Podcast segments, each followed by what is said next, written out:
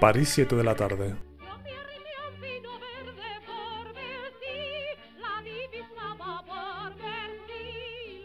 Segunda parte de la charla con Jesús Pascual, Carvento y Berial, tres jóvenes artistas andaluces.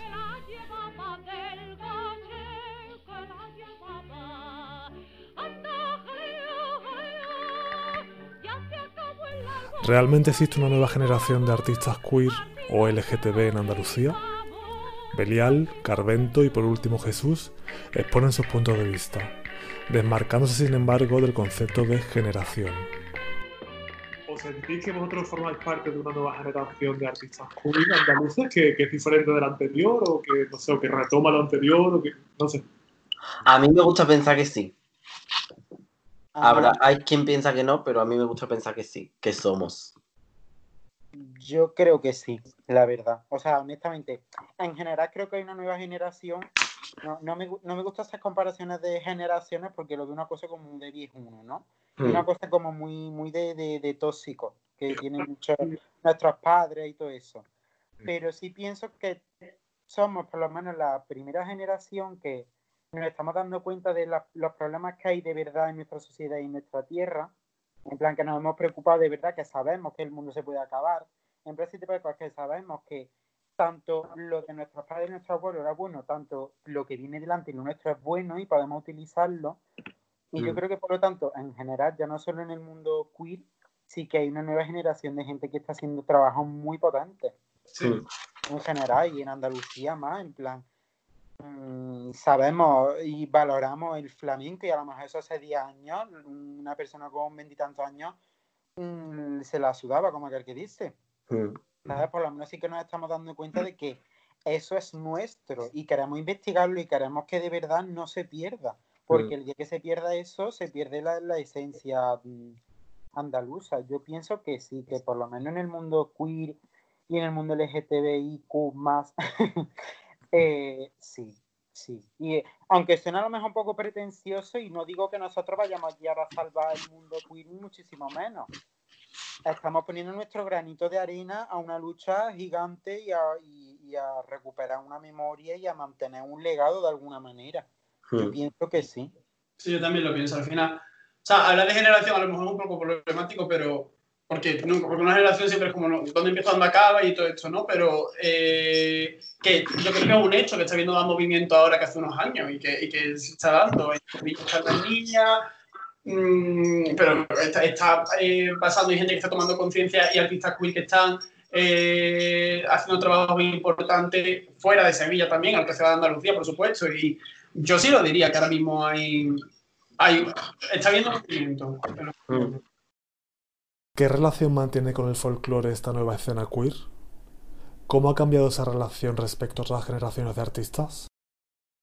Yo te voy a decir con eso que creo que la relación, o sea, que, la relación que tenemos, la, la, mm, la marica de ahora con el folclore, yo creo que tiene que ver más con, eh, una, que, es una relación más madura, en el sentido de que hemos hecho una lectura del folclore en la que realmente nos hemos parado a pensar de una manera crítica qué es lo que hay que preservar, qué es lo que no hay que preservar, y por qué no hay que preservarlo y por qué, bueno, y, por- y- y- y tampoco condenarlo. Es decir, tampoco vamos a condenar todo el folclore porque eh, Lola Flores dijeron un comentario machista en los años 60. Evidentemente, es que me- me- eso me parecería infantil. Entonces, yo creo que, que la relación es, es diferente por, por eso, porque es más madura, porque lo que hemos hecho ha sido diseccionar un poco el folclore, ver qué, qué hay en la esencia, qué tenemos que, que preservar, ¿no? Y, y en ese sentido, la, la subversión y la reinterpretación de la que tú estabas hablando, yo creo que va también por ahí, ¿no? Con, con eh, coger ciertas cosas y, y llevarlas o, o modificarlas para darle un nuevo significado mm, en el plano de, de la hora. Perdón, Belia, que te he cortado. Belial. No, no, yo eso que iba a decir que, que, mm, que estoy de acuerdo contigo, que, mm, que, noso- que ¿cómo lo digo? Que nosotros hemos sabido tener ese proceso de decir esto nos gusta y esto nos parece, mm, queremos preservar esta, esta manifestación cultural, pero sabemos ver qué parte mm, no nos mm, interesa o, no la vemos o no, no creemos que forma parte de la memoria o que deba seguir ahí, ¿sabes? Yo no sé cómo decirlo, pero yo qué sé, se me viene a la cabeza, por ejemplo, mm, la tauromaquia. Sabemos apreciar un traje de luces, un capote de grana y oro, un paso doble, una mantilla negra, pero evidentemente no nos gusta la tortura animal y el maltrato animal, ¿sabes? Ya. Como que hemos sabido mm, mm, ver en su conjunto esta manifestación cultural en concreto. Que, que, mm, ¿Dónde está la esencia? ¿Qué nos gusta? ¿Qué no nos gusta? ¿Qué queremos preservar? ¿Qué queremos mm, mm, apartar, desterrar? Y que queremos exportar como Andalucía. Claro. Y es lo que dice, es lo que dice, lo que dice Jesús, que es una mirada un poco más consciente y madura de la que podían hacer la, a lo mejor la generación o la, o la anterior, en la que eh, la relación con el folclore era mm, de, de- de más de imitación que de que no pasaba por ese análisis consciente que hemos intentado hacer nosotros.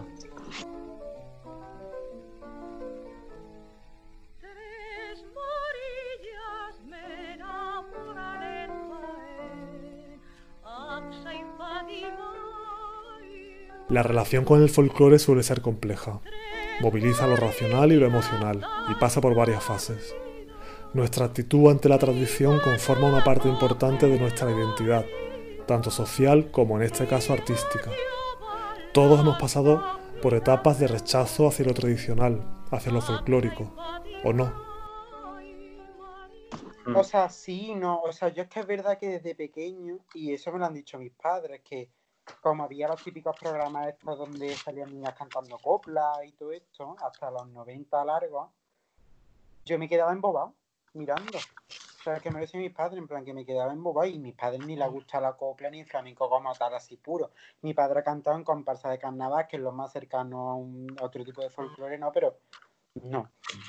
Y que tiene esa, esa cosa de que vas creciendo y te quieres hacer un poquito el moderno y parece que, claro, como eso lo escucha tu abuela, pues, Mm. pues te crees que no, que no vale, pero nunca como tal a lo mejor lo he rechazado, ¿sabes? De decir, uff, no me gusta. Sí que he tenido, sí que me gusta el folclore, lo he tenido cercano y de alguna manera lo he consumido, porque para mí, por ejemplo, mi primer referente mm, artístico fue María Isabel. Es que es así, es que yo me empapé y María Isabel es neofolclore, total. Sí, total. Al igual que, por ejemplo, una Diana Navarro, que fue más presente en mi adolescencia. Hmm. Entonces yo creo que a lo mejor tenía un proceso más, más progresivo, ¿no? Más de ir aceptando como poquitas cosas. Claro, yo a lo mejor mm, con mi plumofobia mm, primera de cuando eres mariquita y todo te chirría, pues claro, si yo veía una travesti o veía un drag, pues a mí eso me parece una cosa muy carteta. O si veía un vídeo de Marife de Triana con un traje así, con unos volondres aquí de volantes que eran mm, un- un traje llevando una persona. Ese qué cosa más horrorosa. A mí me gusta más una cosita así, live, una Diana Navarro que. No, pues claro, aprendí a apreciar una Diana Navarro, una María Isabel, una Marife de Triana con un traje de 300 metros de volante. Yo a lo mejor de eso, yo creo que tenía un proceso más, mm, más, mm, o sea, más, más lento. Sí. Pero sí, sí, sí que he tenido esa fase un poco de, de ansiedad o de crisis al ver ciertas cosas. Claro. ¿Y tú, Jesús? Yo lo que diría sería que, o sea, con lo que has dicho tú, Alejandro, que, que como que no diría rechazo en ningún momento, mm, es un poco lo que dice, lo que dice Carlos, de, de como eh, un poco cuando tú vas a la adolescencia y te quieres hacer la moderna y entonces de repente pues lo que te, escuchaba tu abuela no es de moderna, entonces tú no escuchas eso. Pero eh, yo nunca he podido decir, vale que no hubiera interés, pero en mi casa mi madre siempre le ha gustado el flamenco, eh, mis abuelas no me cantaban nada, me cantaban copla. Quiero decirte, mi abuela para dormirme me cantaban copla. O, me, o canciones populares de aquí. O yo me salía a la puerta, me hablaba con las vecinas. Yo recuerdo, eh, eh, la puerta, estaba la vecina en la, en la puerta y estaba yo sentado allí. O sea, y mi- mis hermanos no se sentaban, y estaba yo. Pues por algo sería, quiero decirte. como que sí, ha sido poco interés en una etapa de mi vida hasta un momento en el que de repente empezó como a permitirme prestar atención, pero ese poco interés no ha hecho que, o sea, ese poco interés no llevaba a que en mi vida sí había folclore por todas partes y yo participaba de ese folclore porque es imposible no participar del folclore cuando estás dentro de la- del, del, del de esto. Eso lo hice en el corto. Y que yo creo que también viene un poco también de la andalufobia. Mm, sí. De, claro, yo por ejemplo, yo me fui, yo he estado seis años viviendo en Madrid, yo terminé el bachiller, hice selectividad, me fui a estudiar la carrera de danza ya a Madrid. Y claro, lo típico, tú vas a llegar a Madrid, tú a ti te va a gustar folclore, te- ¿sabes? Yo porque yo ya llegué a Madrid, yo era maricón perdido yo a mí me encantaba la copla, me encantaba todo. A mí conmigo no han podido en ese aspecto. Yo no sé cómo la gente esa que se va de Andalucía y dice que ha perdido el acento. Yo no. Yo no lo perdía. Yo no lo perdía. Pero yo creo que sí que un poco de, mm, de claro, como el general Andalucía siempre está menos, menospreciada y la educación a la cola y somos los pegados del mundo, pues claro, como a veces como que te siento un poco, o sea, mm, yo llegaba a mayo y yo en mi clase decía que ganas de feria, por Dios, todo el mundo, "Ahora Andalucía tenía la feria, de- de- de". Y es como, es que me da igual, ¿sabes? Que me da igual. Es que tú no sabes lo que es una feria. Es que no lo. No, Es que no lo sabe. ¡No lo sabes! Tú no sabes lo que es que te pongan reggaetón y luego te pongan raya real. Es que no lo No lo sabes. sabe. Y, y- y aún más cuando te ponen las versiones flamencas de reggaetón de Raya Real. ¿Cómo es ese Raya Real cantando Vamos, llévame en la bicicleta? ¡Dilo! Tía, que han hecho una versión de rumba de Tusa. ¿Hola? ¿Qué? Necesito escucharla ahora mismo. Pero sí, yo creo que hay un poquito de, de eso, de que a veces como que te sientes avergonzado o te has sentido avergonzado de, de tu acento, de tu cultura, pero se nos pasó rápido. Pues por ejemplo, a mí me gusta mucho investigar sobre... mm, Porque yo, por, por en relación con lo que estabais diciendo antes, mi época de, mm, de rechazo a todo el folclore a toda la cultura andaluza, que, que, que como ha dicho Carlos y Jesús, viene mucho por la, por la andaluzofobia y por que si el acento, que si la música, yo todo eso lo relacionaba porque mi experiencia, por mi experiencia, yo todo eso lo relacionaba con mm, opresión. Para mí todo lo que significara Andalucía, mi pueblo, mm, Sevilla, todo eso significaba opresión. Yo, yo me sentía eh, mm, súper reprimido en, en todos esos contextos.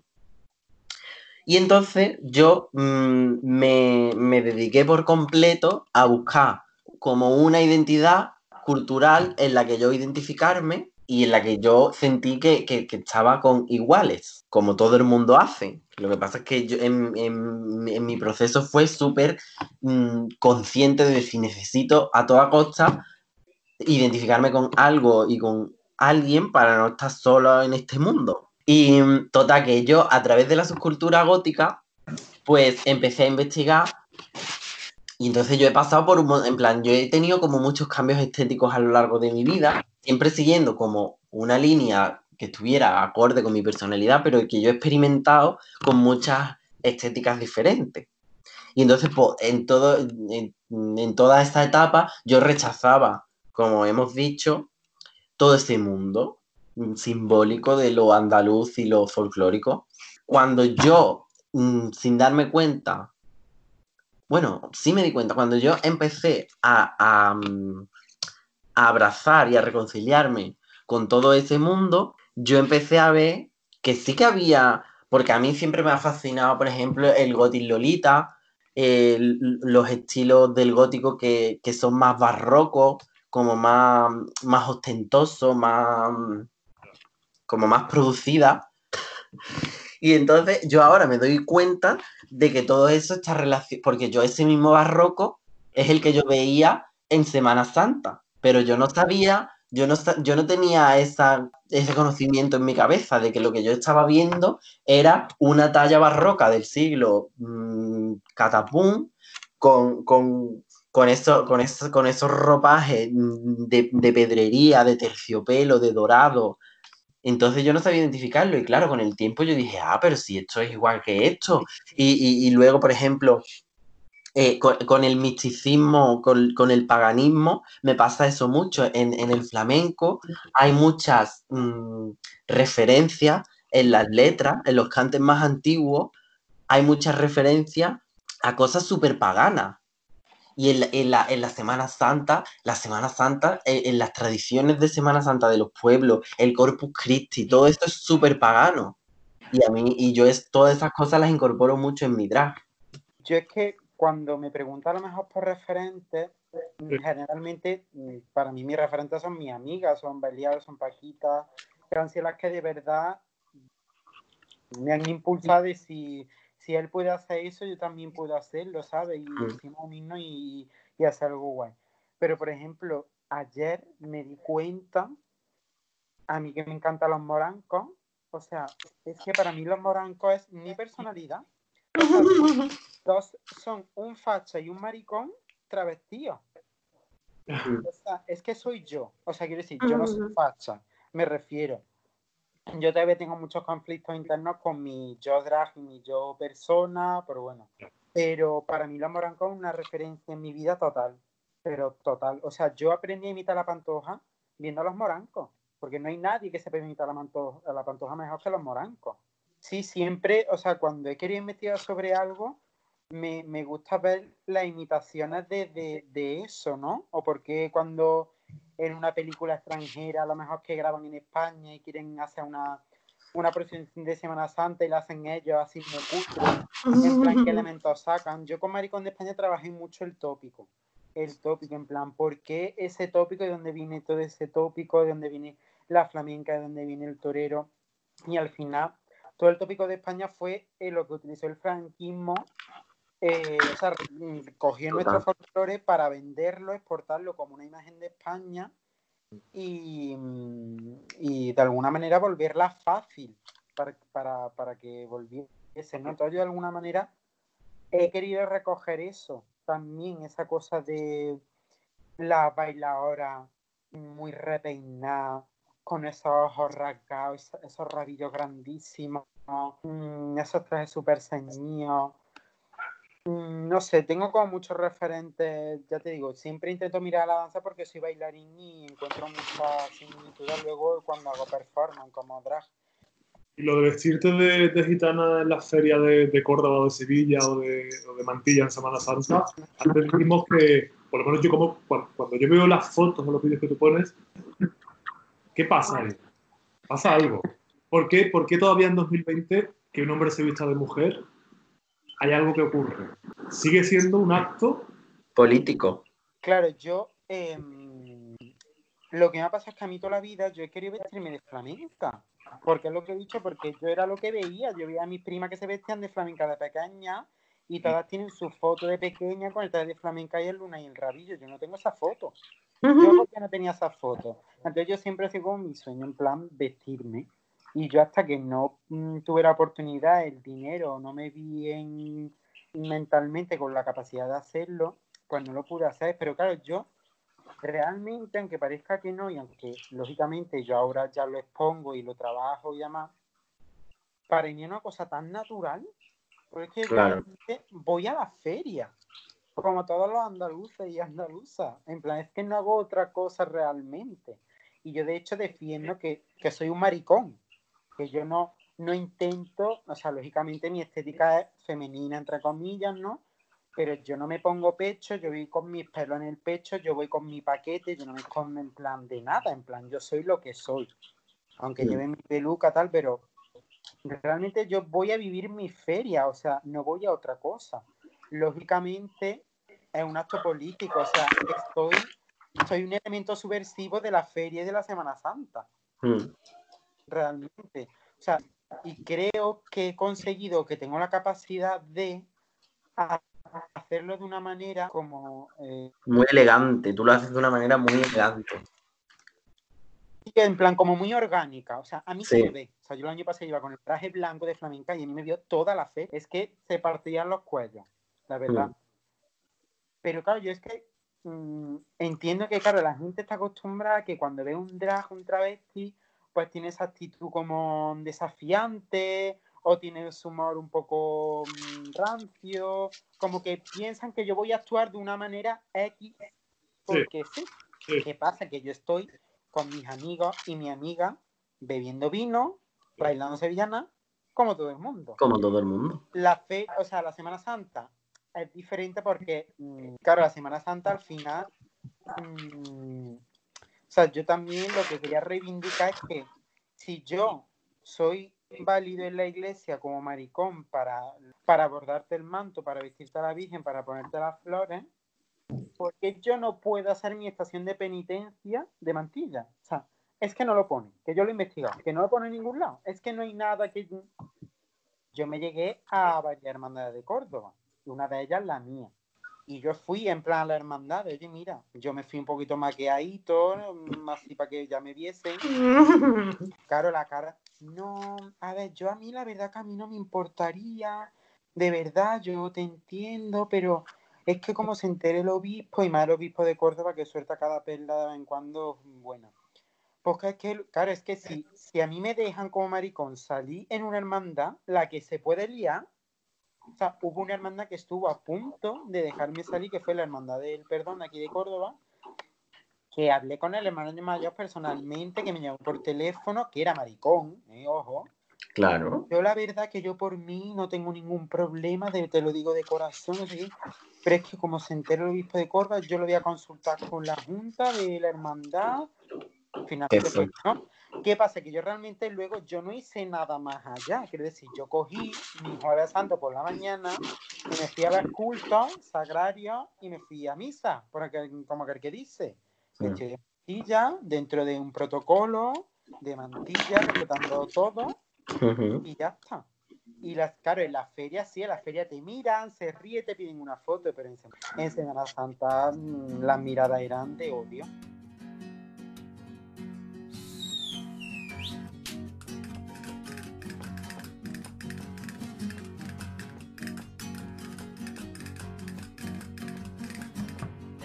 Cuatro muleros, de los cuatro muleros, de los cuatro muleros, mamita mía, que vaya. Y Sevilla.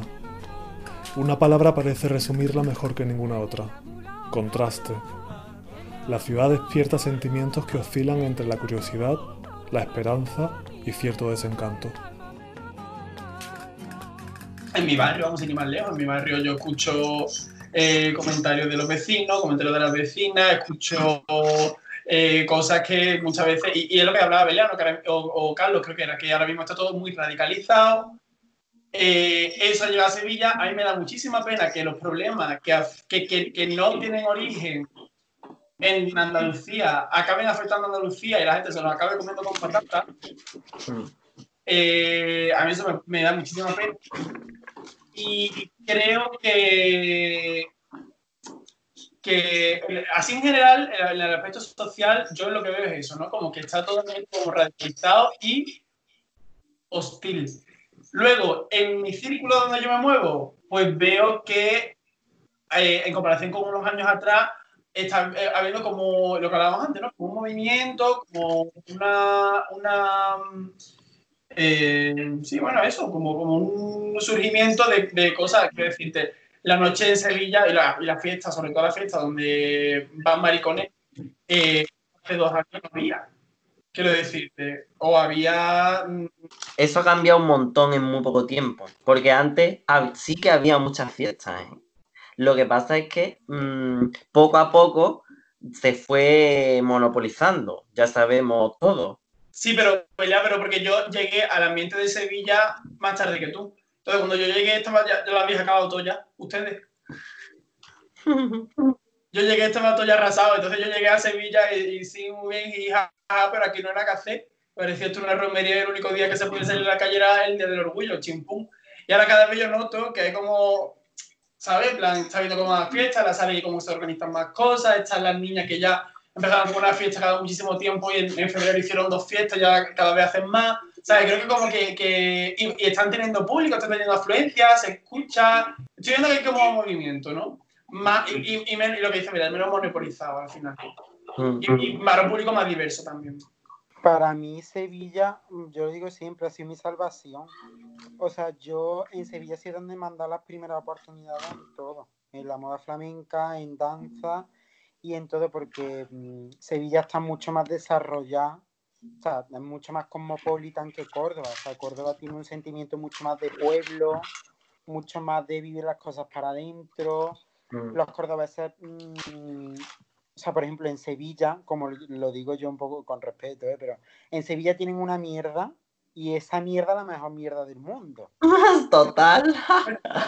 Y en Córdoba es totalmente lo contrario. Aquí criticamos todo, pero todo es todo. Y es verdad que de unos años para acá, mm, y termino con Córdoba, Córdoba está cambiando esa, mm, ese sentimiento un poco como de al contrario, mm, sobre todo los jóvenes, ¿no? Yo creo que Sevilla es una ciudad muy cosmopolitan. Lo que pasa es que, aunque es una ciudad grande, pues un poco también lo que ha dicho Jesús y Belial, que está todo más radicalizado y es una ciudad donde muchos contrastes. No sé, creo Mm. que Sevilla tiene la Sevilla tradicional y la Sevilla moderna. Y que están sobreviviendo entre ellos y creo que sobreviven como bien, pero porque Sevilla al final va a una. Sevilla se une de alguna manera. Su feria, ya te lo puedo decir un te lo puedo decir maricón, su feria es la mejor. Y, y es que es así, literalmente. Y su Semana Santa es la mejor. Y su, ¿sabes? Mm. Lógicamente tiene sus cosas malas, sus cosas buenas como todo el mundo, pero no sé, yo veo Sevilla una ciudad mm, que dentro de que hay mucha y de que siguen pasando muchas cosas y, hay- y hay casos de homofobia, igual que en todas las ciudades y ese tipo de cosas, pero no sé, creo que podría servir un poco de ejemplo para el resto de Andalucía en el aspecto de, mm, de que creo que sí puede haber algún tipo de convivencia con diferentes Claro. siempre que, claro, al final lo que pasa es que el espacio moderno, como solemos ser un poco más mm, menos tóxicos y más conscientes de todo, yo voy a permitir que sea un facha a la mía. Yo no voy a acribillarle porque sea facha. Voy a respetar su decisión. A ver si los fachas o la participación tradicional aprenden de eso, ¿no? de Mm. que podemos convivir todas y encima podemos mm, llevar nuestra ciudad y nuestra cultura a, a- a- a donde se merece.